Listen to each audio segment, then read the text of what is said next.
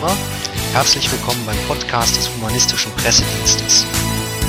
Am Mikrofon begrüßt Sie Nikolai Sprekels. Heute präsentieren wir Ihnen den ersten von vielen weiteren Gastpodcasts aus dem Freien Radio Stuttgart. Produziert wird dieses Format von der Stuttgarter Regionalgruppe der Giordano Bruno Stiftung. Das Thema der aktuellen Sendung ist ein Blick auf die Finanzen der Kirche. Durch die Sendung führen sie Dieter Kaiser und Volker Kirsch.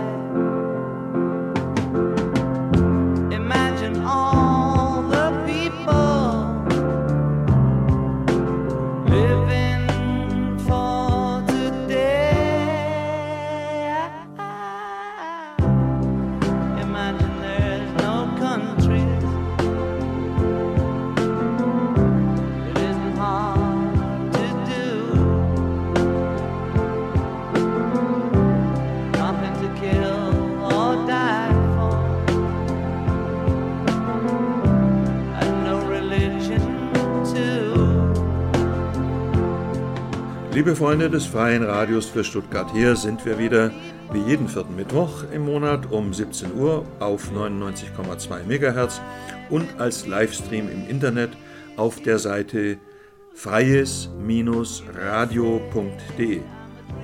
Wir, das ist die Redaktion Aufklärung und Humanismus, eine Gruppe der Giordano Bruno Stiftung, kurz GBS. Falls ihr uns noch nicht kennt, die Giordano Bruno Stiftung ist eine Denkfabrik für eine moderne, aufgeklärte humanistische Gesellschaft des 21. Jahrhunderts mit mehr als 5000 Mitgliedern in ca. 50 Regionalgruppen. Wir hier in Stuttgart sind eine der vielen deutschen Regionalgruppen.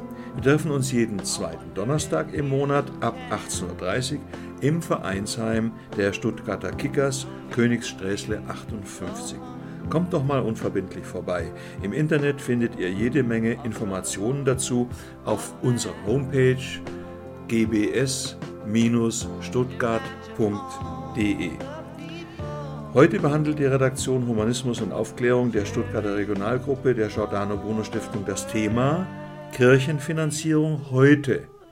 Im Studio sind Dieter Kaiser und hier am Mikrofon Volker Kirsch.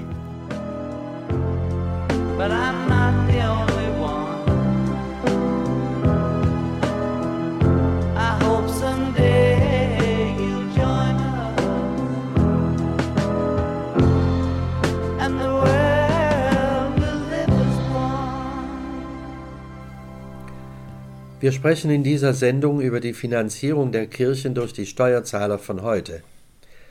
Wie die Kirchen im Laufe von Jahrhunderten überhaupt erst zu ihrem immensen Reichtum gekommen sind, haben wir in der Sendung März 2012 behandelt. Sie ist auf YouTube unter gbs-stuttgart nachzuhören, bebildert und musikalisch hinterlegt. Wie groß der Reichtum heute ist und woraus er sich zusammensetzt, nämlich aus Goldreserven, Aktienbesitz, Eigentum an Banken, Konzernen, Ländereien und Immobilien, haben wir in der damaligen Sendung aufgezählt. Nicht vergessen darf man, dass dieser Reichtum auch heute noch Teil des Vermögens der Kirchen ist, durch Zins und Zinseszins zu Milliarden angewachsen. Was die Kirchen im Verlauf von Jahrhunderten so alles an Reichtümern angesammelt haben und mit welchen Methoden, ist überdeutlich geworden. Hier seien nur kurz die Themen aufgelistet. Diese erschöpfen sich nicht mal in, der, in dieser Aufzählung. Die Kirche wurde superreich durch Menschenhandel im Sklavengeschäft, durch Leibeigenschaft, Verkauf von Segen und Titeln, Ablasshandel, Raubmord, Inquisition und Hexenverbrennung, Urkundenfälschung, Erbschleicherei, Steuererhebung in Form des Zehnten, Ämterverkauf, Mord und Prostitution. Ja, aber da stellt sich doch die Frage, sind die Menschen von heute trotz allem noch bereit, Milliarden an Steuern zu zahlen, die der Staat der Kirche jährlich weiterreicht, ohne großen Nutzen für Millionen von Bürgern und sogar zu deren täglichen Ärger? Oder wissen die gar nicht, was sie so alles mitfinanzieren? Zunächst sind da die historisch bedingten Zahlungen aus längst überholten Zeiten, nämlich von vor Jahrhunderten. Man nennt sie historische Staatsleistungen oder auch Dotationen. Da versteht der Steuerzahler nicht so leicht, dass es um sein Steuergeld geht. Zahlen tut die sogenannte öffentliche Hand. Das ist natürlich wieder ein und derselbe Zahlmeister, der ahnungslose Steuerzahler. Um ihn endlich aus seiner Ahnungslosigkeit herauszuholen, wollen wir darüber aufklären, womit die Politiker und die Kirchen ihre Anspruch begründen. Es gibt Staatsleistungen im engeren und im weiteren Sinn. Im Frieden von Lunéville 1801 musste Kaiser Franz II. die Abtretungen des gesamten linken Rheinufers an Frankreich akzeptieren. Im entsprechenden Vertrag war bestimmt worden, dass die Entschädigung für die linksrheinischen Territorien vom Reich zu tragen seien durch Säkularisierung der rechtsrheinischen geistlichen Territorien. Die Kirche spricht fälschlicherweise von Enteignung von Kirchengütern. Hier haben wir es in Wirklichkeit mit einer Legende zu tun. Angeblich wurden die Kirchen 1803 durch die Bestimmungen eines eigenen Reichstagsbeschlusses enteignet, und der Staat verpflichtete sich daraufhin, die geistlichen Herrschaften dafür zu entschädigen, und zwar bis heute. Um es vorwegzunehmen, an dieser Legende ist nichts dran. Trotzdem sollten wir sie ernst nehmen und ihr widersprechen, wo auch immer sie uns aufgetischt wird. Denn sie hat sich so tief in das Unterbewusstsein von Kirchenvertretern, Politikern und Journalisten eingegraben, dass sie bei jeder Gelegenheit nachgebetet wird. Und das dürfte kein Zufall sein. Die Kirchen konstruieren hier ein angebliches Recht, auf das sie dann pochen können. Sie wollen uns suggerieren, sie seien keine Almosenempfänger, sondern dass ihnen etwas zustünde.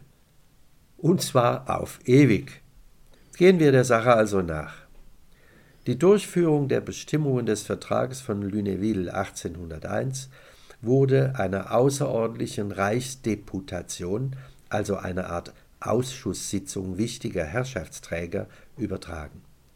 Diese kam dann zu einem Hauptschluss, wir würden das heute einen Abschlussbericht nennen.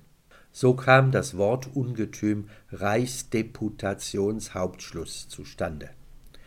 Wir würden es heute also den Abschlussbericht einer speziellen Ausschusssitzung des Bundestages nennen. In diesem Abschlussbericht wurde also festgelegt, wie die weltlichen Herren wegen ihres Verlustes linksrheinischer Gebiete durch rechtsrheinische, geistliche Gebiete entschädigt werden sollten. Doch ist das mit einer Enteignung von Kirchengütern gleichzusetzen, wie uns suggeriert werden soll? Keineswegs, und zwar gleich aus mehreren Gründen. Lassen wir als erstes gleich mal den gesunden Menschenverstand sprechen.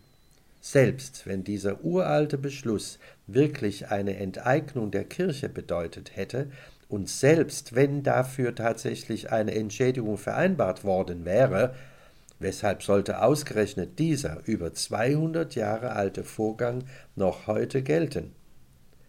Auch kleinere weltliche Territorien wurden wegen der Arrondierung des, der Herrschaftsgebiete der Großen quasi enteignet, um, wie es Napoleon wollte, vernünftige Verwaltungseinheiten zu schaffen.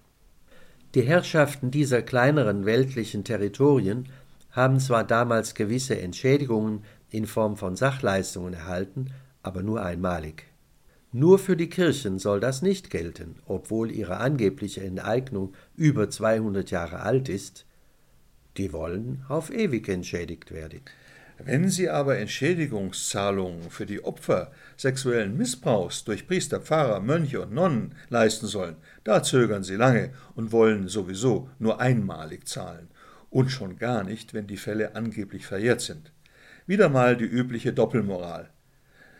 Didier, galt die damalige Entschädigung gleichermaßen für Katholiken und Protestanten?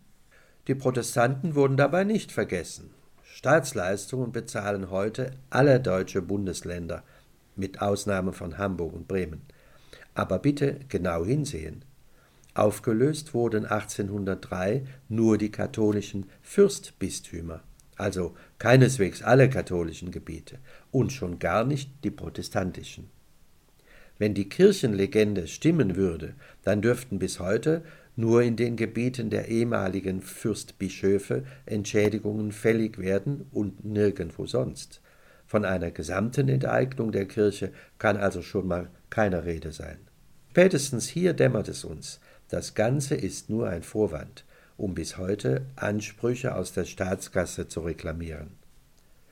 Und das muss in Deutschland immer paritätisch erfolgen. Die Lutheraner dürfen nicht weniger Steuergelder bekommen als die Katholiken. Wenn das passieren würde und sie sich streiten würden, bekämen die Steuerzahler das mit und würden hellhörig. Nur, wie begründet man das jetzt wieder? Ganz einfach. Man geht weitere 250 Jahre zurück. Vor 450 Jahren, während der Reformationszeit, enteigneten nämlich die Fürsten lutherischen Glaubens einen Teil des Kirchenguts.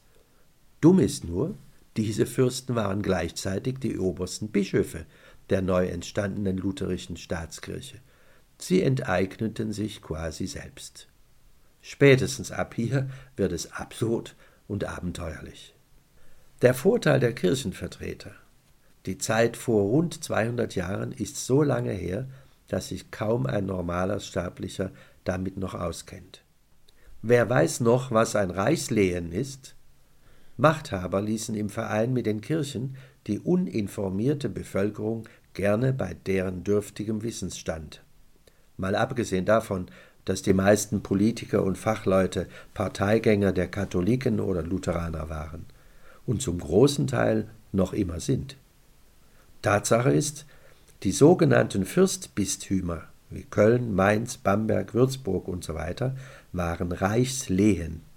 Das Wort Lehen kommt von Laien. Diese Gebiete waren erst gar kein Eigentum der Kirche geworden, sondern die deutschen Kaiser hatten sie der Kirche immer wieder neu verliehen, sie für Gegenleistungen zur Disposition gestellt, würde man heute sagen. Und nun als das Reich unter dem Druck Napoleons 1806 aufgelöst wurde, fielen diese Lehen an den Kaiser und andere weltliche Herren zurück. Schon allein deshalb handelte es sich hier um keine echte Enteignung. Die Bischöfe, oftmals gleichzeitig weltliche Herren in Personalunion, hatten dort Jahrhunderte über das Volk geherrscht, hatten vom Volk Steuern eingezogen, hatten sich als Landesherren Residenzen und Schlösser bauen lassen und auf Kosten der Steuern der Untertanen sehr gut gelebt. Die Beschlüsse von 1803 reduzierten die mehr als tausend Herrschaften im Alten Reich auf einen Schlag auf wenig mehr als dreißig. Die Reichsstädte, die sich als isolierte Gebilde in den Territorialstaaten kaum entfalten konnten, verringerten sich von 48 auf sechs. Die Reichsritter einst mehr als 300, überlebten nur für kurze Zeit. Sie wurden ab 1805 der Hoheit der jeweiligen Landesherren unterstellt. Insgesamt wurden 112 Reichsstände, darunter 19 Reichsbistümer und 44 Reichsabteien, den Territorialherren zugewiesen. Zu diesen Territorialherren zählte man neben dem Kaiser oder König die Herzöge, Grafen und Fürsten Bischöfe. Bei dieser Säkularisierungsgeschichte unterscheiden auch heutige Kirchenmänner und deren politische Unterstützer nicht zwischen der Herrschaftssäkularisation, also der Aufhebung der politischen weltlichen Herrschaft, und der Rücknahme von geliehenen Gütern, die den Bischöfen zur persönlichen Disposition zur Verfügung standen. Die Verpflichtung der Länder betraf nur dem Erhalt der Domkirchen und einer persönlichen Apanage bis zum Lebensende der enteigneten Fürstbischöfe. Weitere Beschlüsse gab es im Reichsdeputationshauptschuss gar nicht. Kirchengemeinden und alle Einrichtungen der Kirchen, die, die der Wohlfahrtspflege dienten, behielten 1803 ihren Besitz. Pfarrhäuser, Kirchen, Pfarräcker, Spitäler usw. So blieben deshalb weitgehend unangetastet. Die Kirche konnte fast nahtlos weiterarbeiten. Nur ihre Schlösser und Residenzen, die waren die Bischöfe los. So manches Bundesland wäre heute froh, wenn es diese Gebäude nicht unterhalten müsste. Sie haben für den Staat und damit für den Bürger oft nur geringen Nutzen. Der Kaiser der Franzosen sorgte dafür, dass das feudale Deutschland sich völlig neu aufstellen musste. Und das war längst überfällig.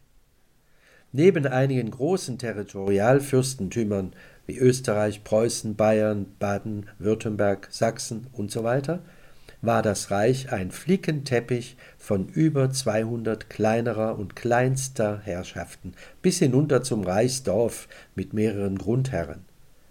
Mit unterschiedlichen Währungen, Maßeinheiten, Verordnungen und Rechtswegen. Mit einem Wort völlig unübersichtlich, fast unregierbar und für wirtschaftliche Neuerungen katastrophal ungeeignet. Napoleon verschaffte diesem unmöglichen Gebilde einen guten Start ins 19. Jahrhundert.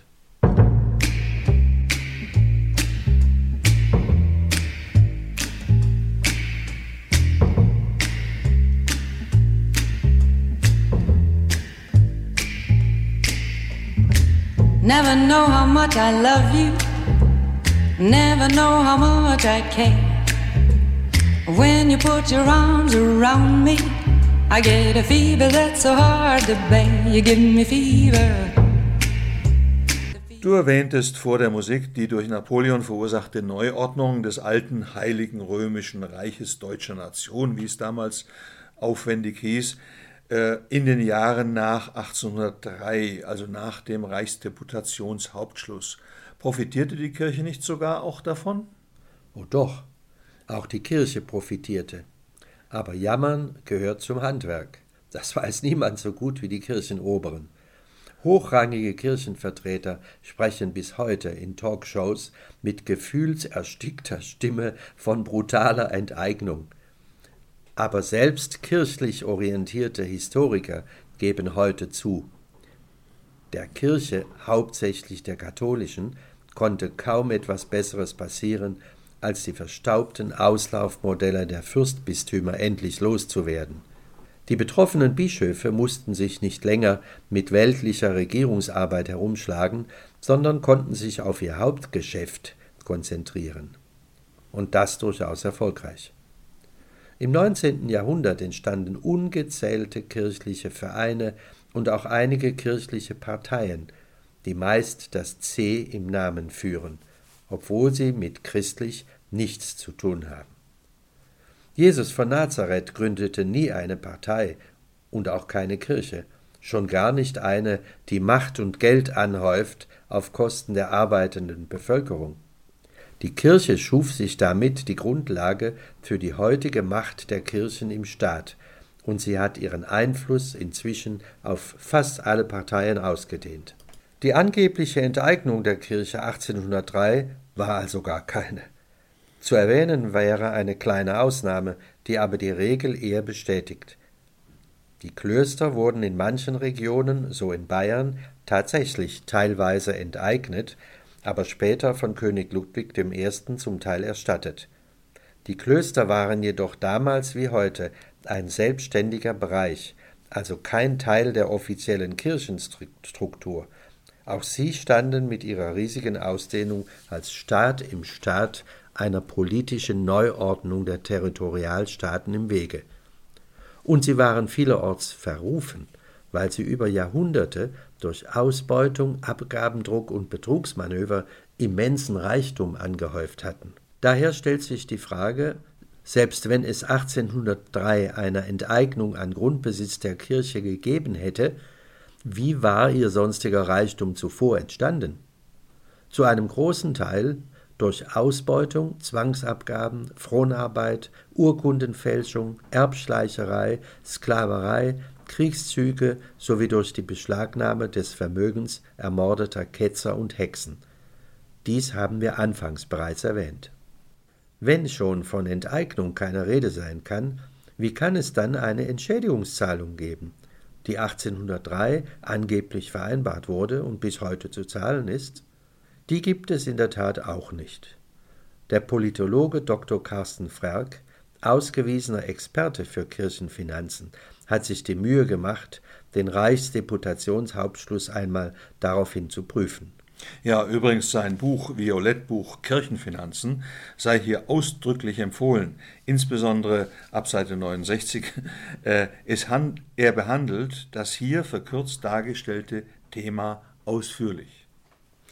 Frerk fand lediglich in Artikel 35 eine Verpflichtung der neuen Landesherren, die Domkirchen weiter auszustatten, sowie in Paragraph 1 die Maßgabe für den lebenslänglichen Unterhalt der heute lebenden Fürstbischöfe zu sorgen.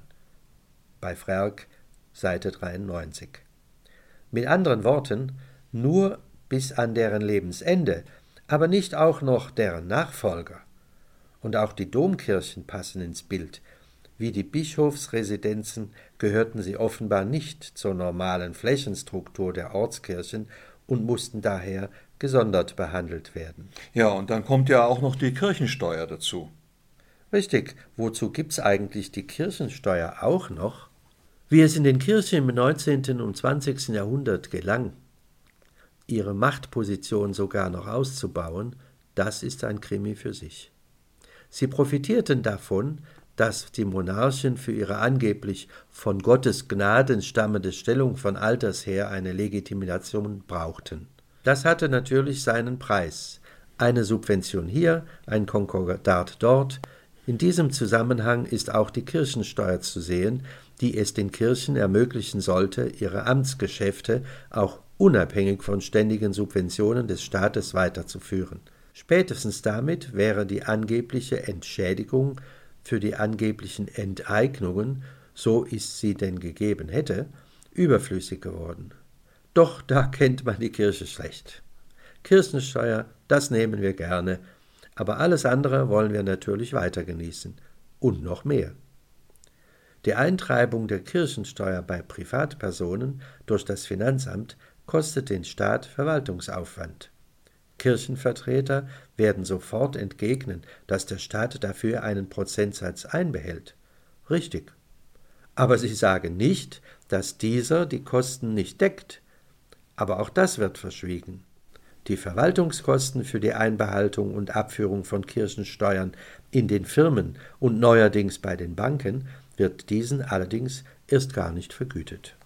Ja, und wie lange soll das noch so weitergehen? Das Ende steht in der Verfassung.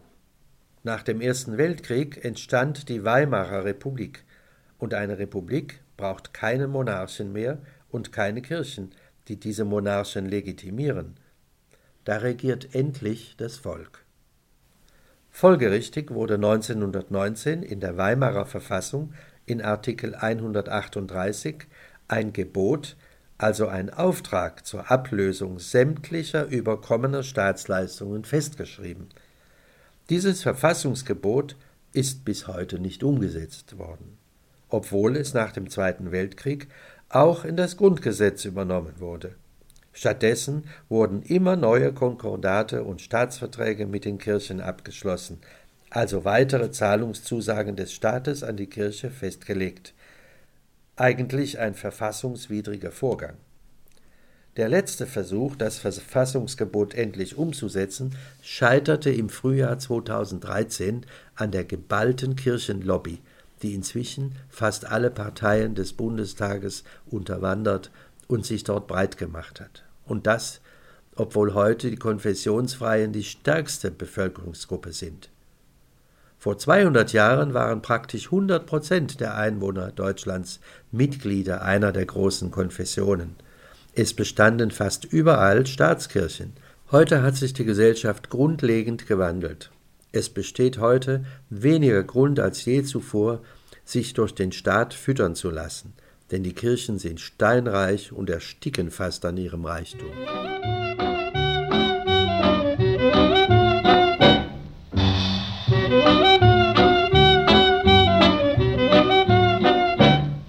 Of all the boys I've known, and I've known some, until I first met you, I was lonesome. And when you came in sight, dear, my heart grew light, and this old world seemed new to me.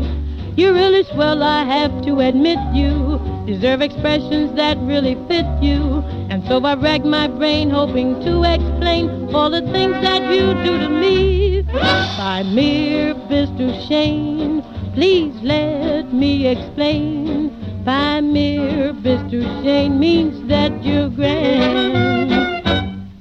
Äh, du hattest bisher, wenn ich richtig mitgezählt habe, neun Gründe genannt, warum es sich 1803 nicht um eine echte Enteignung kirchlicher Besitztümer gehandelt haben kann. Waren das schon alle Gründe? Nein, es kommt ein letzter noch. Als Begründung, dass die Bundesländer leider das Weimarer Verfassungsgebot nicht umsetzen könnten, wird meist angeführt, die Entschädigungsleistungen kämen den Staat zu teuer. Da müssten dann noch riesige Einmalzahlungen entrichtet werden. Kirchenvertreter sprechen dann dreist zum Beispiel von mehr als dem zwanzigfachen der jetzigen jährlichen Staatsleistungen im engeren Sinn. Doch das wäre dasselbe, denn die Verzinsung eines solchen Betrages würde die Kirchen dann in etwa so luxuriös versorgen wie bisher auch. In Wirklichkeit kann man jegliche Ablösesummen vergessen. Die Humanistische Union hat bereits im April 2011 ausgerechnet, dass die Entschädigungen für Enteignungen in jedem Fall durch die seit 1919 und erneut seit 1949 erfolgten staatlichen Zahlungen längst überbezahlt sind. Eigentlich müsste man von den Kirchen sogar Geld zurückfordern. Fazit Zehn Gründe, die wir genannt haben, die Staatsleistungslegende in sich zusammenfallen zu lassen. Kirche und Staat sollten endlich getrennt werden. Die Rückstände feudaler Privilegien haben in einer modernen Demokratie nichts mehr zu suchen. Die Staatsleistungen sollten umgehend und ersatzlos gestrichen werden, und zwar ohne dass man die Kirchen lange fragt, wie sie es denn gerne hätten. Das sind für wachsame Bürger und unentschlossene Politiker zehn gute Gründe, warum wir die Staatsleistungen an die Kirchen ersatzlos streichen sollten. Gibt es sonst noch Vergünstigungen für die Kirchen, von denen die meisten Bürger äh, wahrscheinlich nichts wissen? Staatsleistungen im weiteren Sinn umfassen darüber hinaus umfangreiche Steuerbefreiungen für die Kirchen, Militärseelsorge, Ausbildung der Theologen an staatlichen Universitäten, Religionsunterricht an staatlichen Schulen und so weiter. Sie belaufen sich auf etwa 17 Milliarden Euro pro Jahr. Steuerzahler, hast du das gehört? 17 Milliarden. Wo dieses Geld zum wirklichen Nutzen des Bürgers fehlt, kann er sich selber ausmalen. Alles also von unseren Steuergeldern. Merken Sie was?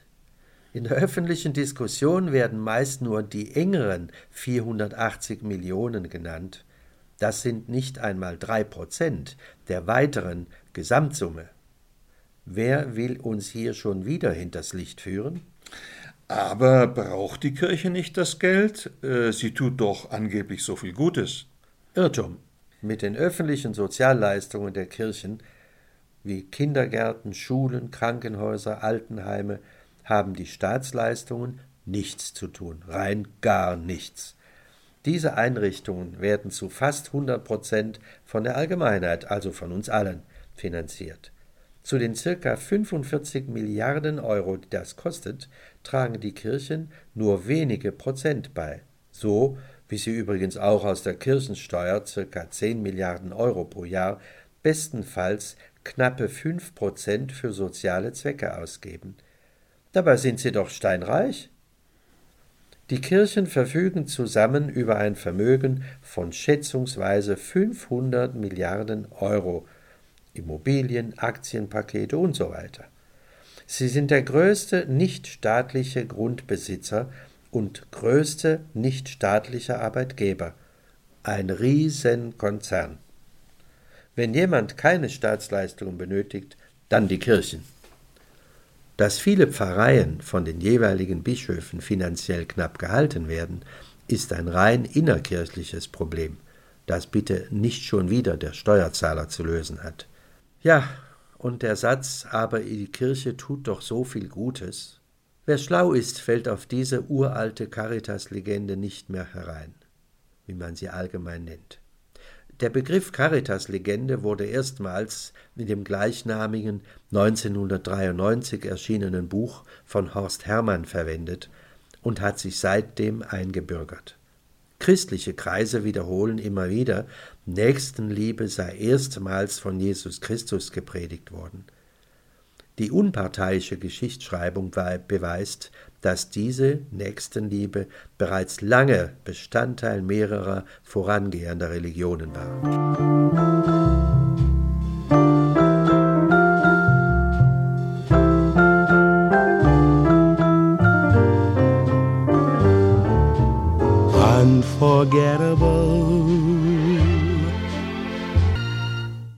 Vor der Musik hatten wir zuletzt von der Caritas-Legende gesprochen, aber die Kirchen besagen ja immer wieder, sie tun viel Gutes.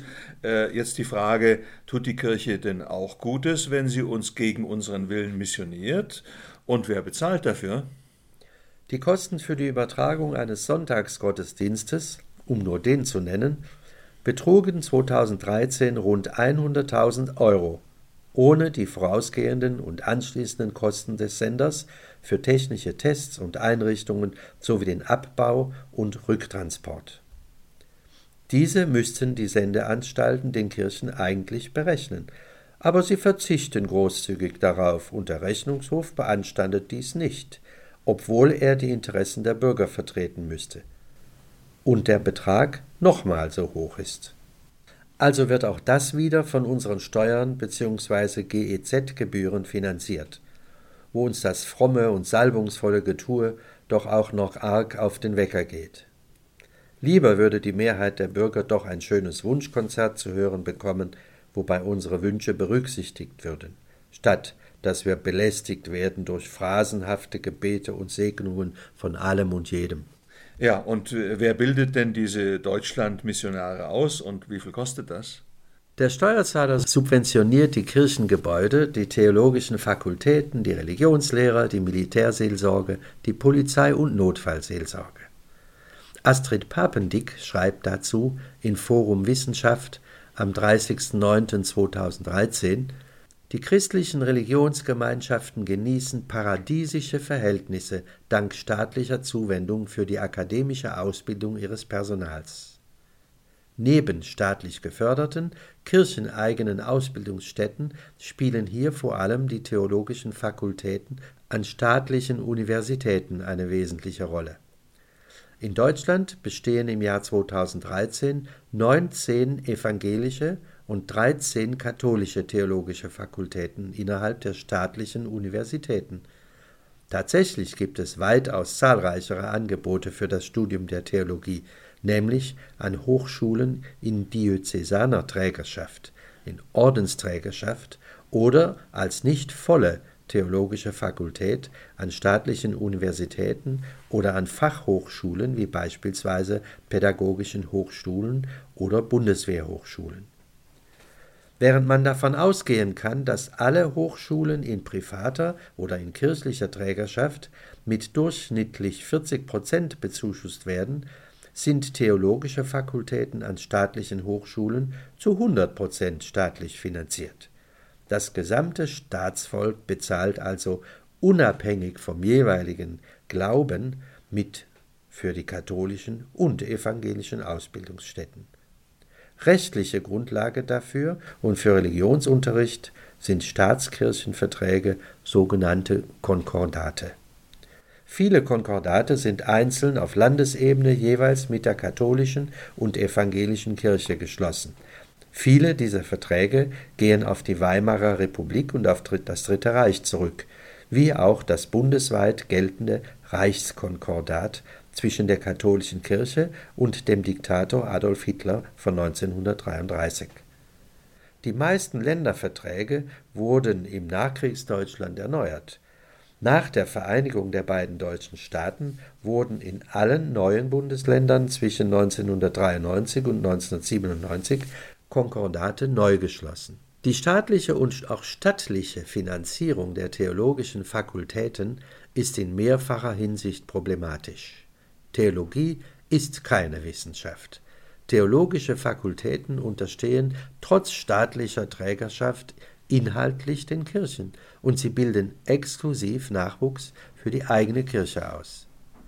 Eine beispielhafte Definition der katholischen Theologie lautet, Zitat, Katholische Theologie ist die wissenschaftliche Reflexion des kirchlichen Glaubens an Gott und seine Menschwerdung in Jesus von Nazareth. Also den Satz muss man sich ja mal auf der Zunge zergehen lassen.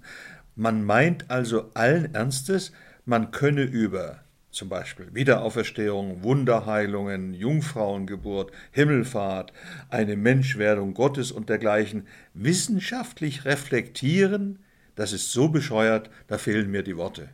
Aus dieser Eigendefinition geht hervor, was jeder natürlich bereits weiß. Theologie ist keine Wissenschaft, die mit wissenschaftlichen Methoden erkenntnisoffen nach neuem Wissen strebt. Für die Theologie, die sich selbst trotzdem als Wissenschaft bezeichnet, steht am Anfang und im Zentrum der Glaube. Und wissenschaftlich am Glauben ist allenfalls dessen Quellenforschung oder Geistesgeschichte.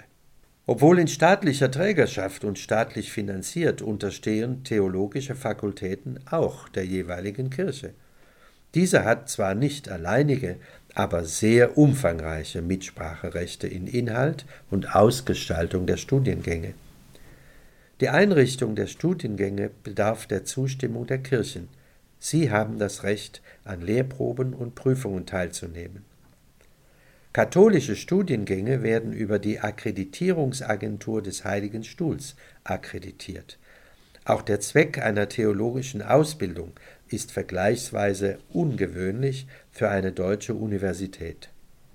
Während das Studium anderer Fachrichtungen Expertinnen und Experten hervorbringt, die forschend oder einfach an verschiedenen Stellen und für verschiedene Arbeitgeber tätig werden können, ist neben der Ausbildung von Religionslehrerinnen und Lehrern der Hauptzweck eines Theologiestudiums die Ausbildung des Nachwuchses und der Priester und Priesterinnen ganz exklusiv für die evangelische oder katholische Kirche. An den katholischen Fakultäten waren im Wintersemester 2007-2008 insgesamt 10.159 Studierende eingeschrieben, mit stark abnehmenden Zahlen. Für diese gab es ca. 280 Professoren. Dieses Missverhältnis wurde in den letzten Jahren mehrfach von Landesrechnungshöfen verschiedener Bundesländer kritisiert. 2005 legte der Rechnungshof Baden-Württemberg eine ganz ähnliche Kritik an der geringen Auslastung der Theologie vor und errechnete eine Auslastung von 30 bis 60 Prozent je nach Hochschule bezifferte die jährliche Personalkosten für vier theologische Fakultäten ohne die Bibliotheken am 01.01.2004 auf 16,69 Millionen Euro. Einen Trend zur Säkularisierung kann man aus diesem Sonderfall nicht ablesen, denn je nach Land und Landesregierung bleiben kirchliche Privilegien unangetastet. In Baden-Württemberg unterdrückte die damalige CDU-Landesregierung Diskussionen über kirchliche Privilegien im Keim und Kürzungsvorschläge blieben gänzlich erfolglos.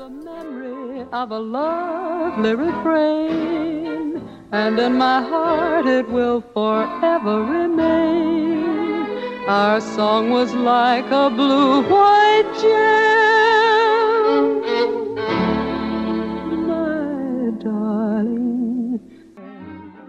Wir haben zuletzt vor der Musik von den theologischen Fakultäten, ihrer besonderen Finanzierung und ihrer Sonderstellung in Sachen Verhältnis Professoren-Studenten gesprochen. Meine Frage, äh, die sich automatisch anschließt, wo bleibt da die mehr als überfällige Trennung von Kirche und Staat? Natürlich sind theologische Fakultäten und ihre Ausstattung durch den Staat nur ein kleines Beispiel aus der Gesamtheit der Privilegierung der deutschen Staatskirchen. Schwierig ist in einem angeblich säkulären Staat vielmehr, dass qua staatlicher Förderung Weichen gestellt werden, bestimmten Glaubensgemeinschaften unabhängig von ihrer Anhängerschaft gesellschaftlicher Raum, Macht und Einfluss zugestanden wird und anderen nicht.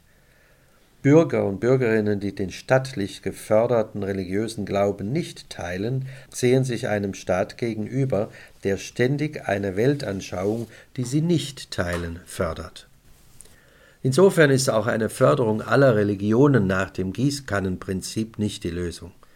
Konsequenter wäre die längst überfällige Trennung von Kirche und Staat und damit die Einstellung jeglicher finanzieller Förderung.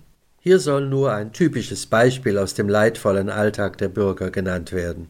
Es liegt in der Zukunft nämlich die Finanzierung von Kirchentagen, insbesondere des Evangelischen Kirchentages 2015 in Stuttgart.